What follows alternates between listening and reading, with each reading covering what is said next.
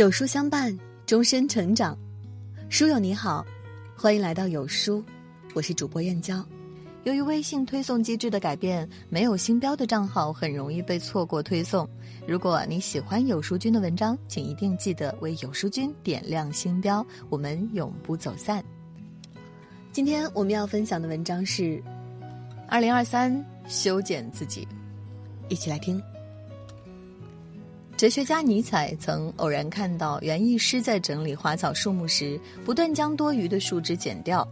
他发现，修剪后的花草反而得到了更多的阳光照耀，更加能够健康发育、茁壮成长。由此，他提出，我们也可以如同园艺师一样修剪自己，将无节制的情感、愤怒、欲望剪掉，自己才能像树木一样焕发生机、旺盛生长。很认同一句话。生活的智慧在于逐渐澄清、滤除那些不重要的杂质，而保留最重要的部分。有时候，我们之所以频频受挫，不是因为能力不够，而是被身上的坏情绪和习气所影响。真正有远见的人，往往会摒弃影响能量的情绪和杂念，以更好的状态不断向前拼搏和成长。修剪自己，是为自身赋能，也是余生最好的活法。听过一句话：“人有了欲望，就有了软肋，一旦被掌控，就会很卑微。欲望是一把双刃剑，能让人走向千丈高峰，也能瞬间让人跌落万丈悬崖。”《金锁记》中的曹七巧原本是一个性格爽朗的可爱女子，却被欲望裹挟，慢慢走向深渊。年轻的她身边不乏追求者。而为了得到荣华富贵，她选择嫁给了江家的软骨病儿子。在丈夫去世后，曹七巧企图通过卖惨的方式分得更多的家产。遗憾的是，她的计划落空。所幸后来江家还是给她留下了一小部分财产，但是她却因此变得战战兢兢、疑神疑鬼。她认为人都是靠不住的，靠得住的只有钱。曹七巧担忧亲戚惦记自己的财产，害怕他们抢走手中钱财，便下定决心不与亲戚往来。在别人帮助他差点摔倒的女儿时，曹七巧冷眼相对，认为人家是为了钱想当上门女婿，甚至连女儿遗漏在学校的床单，他都要找校长理论，让女儿丢尽了尊严。这几十年里，他把所有的心力都用在护住钱财上，最终凄凉的过完他悲苦的一生。蔡崇达在《皮囊》里说：“我们的生命本该多轻盈，都是被这肉体和各种欲望的污浊给拖住。很多时候，影响你生活状态的，往往不是未知的困难，而是你过剩的欲望。一个人一旦约束了内心的贪欲，不断放纵自己的言行，那么忧愁祸患很快会随之而来。沉迷于名利，便被名利所绊；太在乎得失，便会焦虑痛苦。”人生真正值得追求的，不是外在的名誉财富，而是内心的富足和愉悦。屏蔽欲望裹挟的浮华喧嚣，让束缚的心解放自由，人生的路才能走得稳健踏实。莎士比亚说：“一个骄傲的人，结果总是在骄傲里毁灭了自己。”生活中，一个人若是言行举止处处彰显张扬、锋芒毕露，迟早要遭到折损。钱钟书在文学史上的地位举足轻重，但早年的他因为轻狂傲慢的性子，却是得罪了不少人。一九三三年，钱钟书从清华大学毕业，许多老师看中他的才华，多次劝说他留校任教，他却不加思索的回绝，放话称清华大学没有一位老师够资格当他的老师。之后，钱钟书便在西南联大教书，却不到一年就离职了。临走前，他还撂下话说。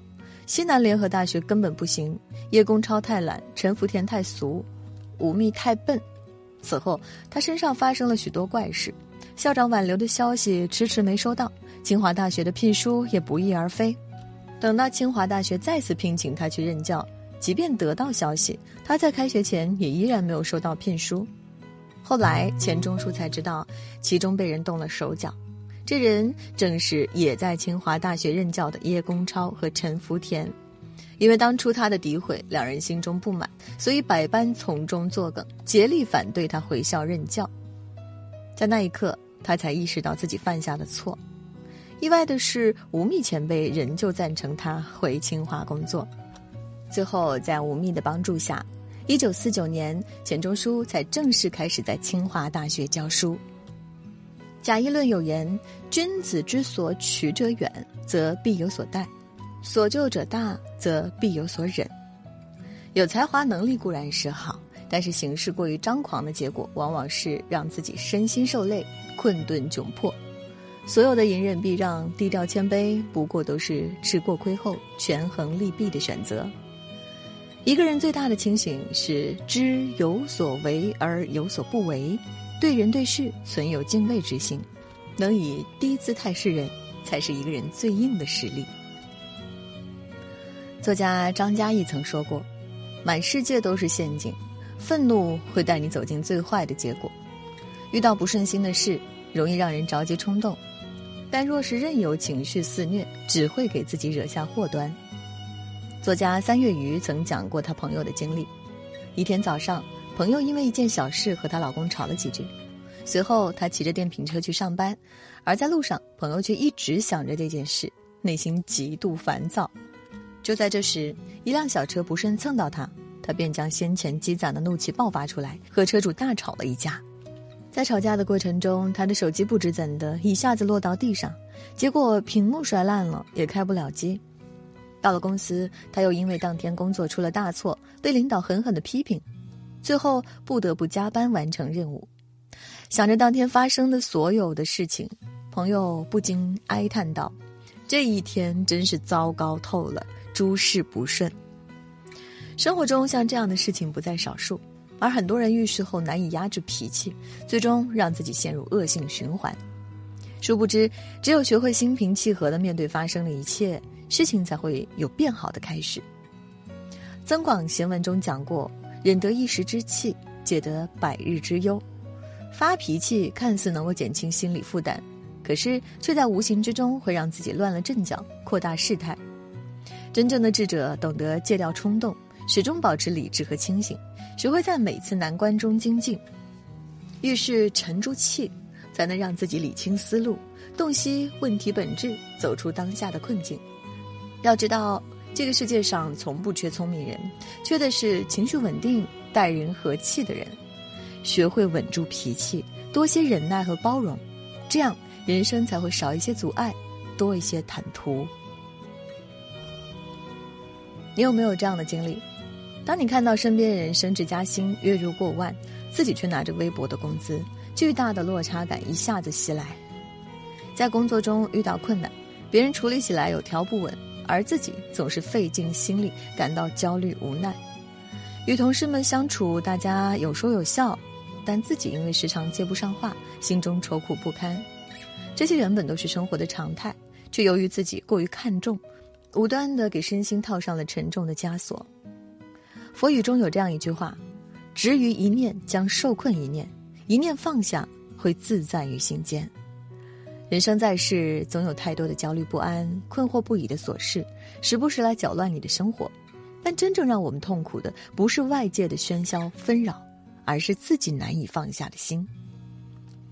李小艺曾在一个视频中讲到，自己有个神器——烦恼箱。在箱子里面有很多小纸条，写满了他对未来的焦虑和烦恼，例如写不出稿子头秃，出差陪不了女儿心塞，抬头纹越来越重生气，工作伙伴不理解影响进度。而这些塞满纸条的箱子，他从来都是过了一个礼拜或者更长的时间再去打开看看，结果发现这些烦恼要么不发生，要么就已经解决不存在了。他在视频中说。大多数时候活得太累，就是想的太多。少想一点，我们就会活得更轻松。很多时候烦恼是自找的，把自己劝明白了，再难的事也会烟消云散。看过一句话：焦虑不会消除明天的悲伤，它只会消耗你今天的力量。每个人终究会遇到各种磨难，若时刻忧心忡忡，只会削弱自己应对困难的定力。往后余生，把当下的日子过好，把躁动的心安放好，比什么都重要。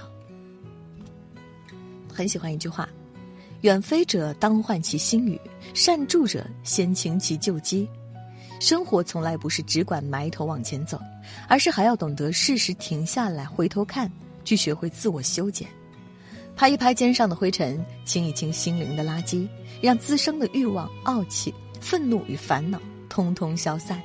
唯有如此，我们才能不断刷新和丰盈自己，去抵达更广阔的世界。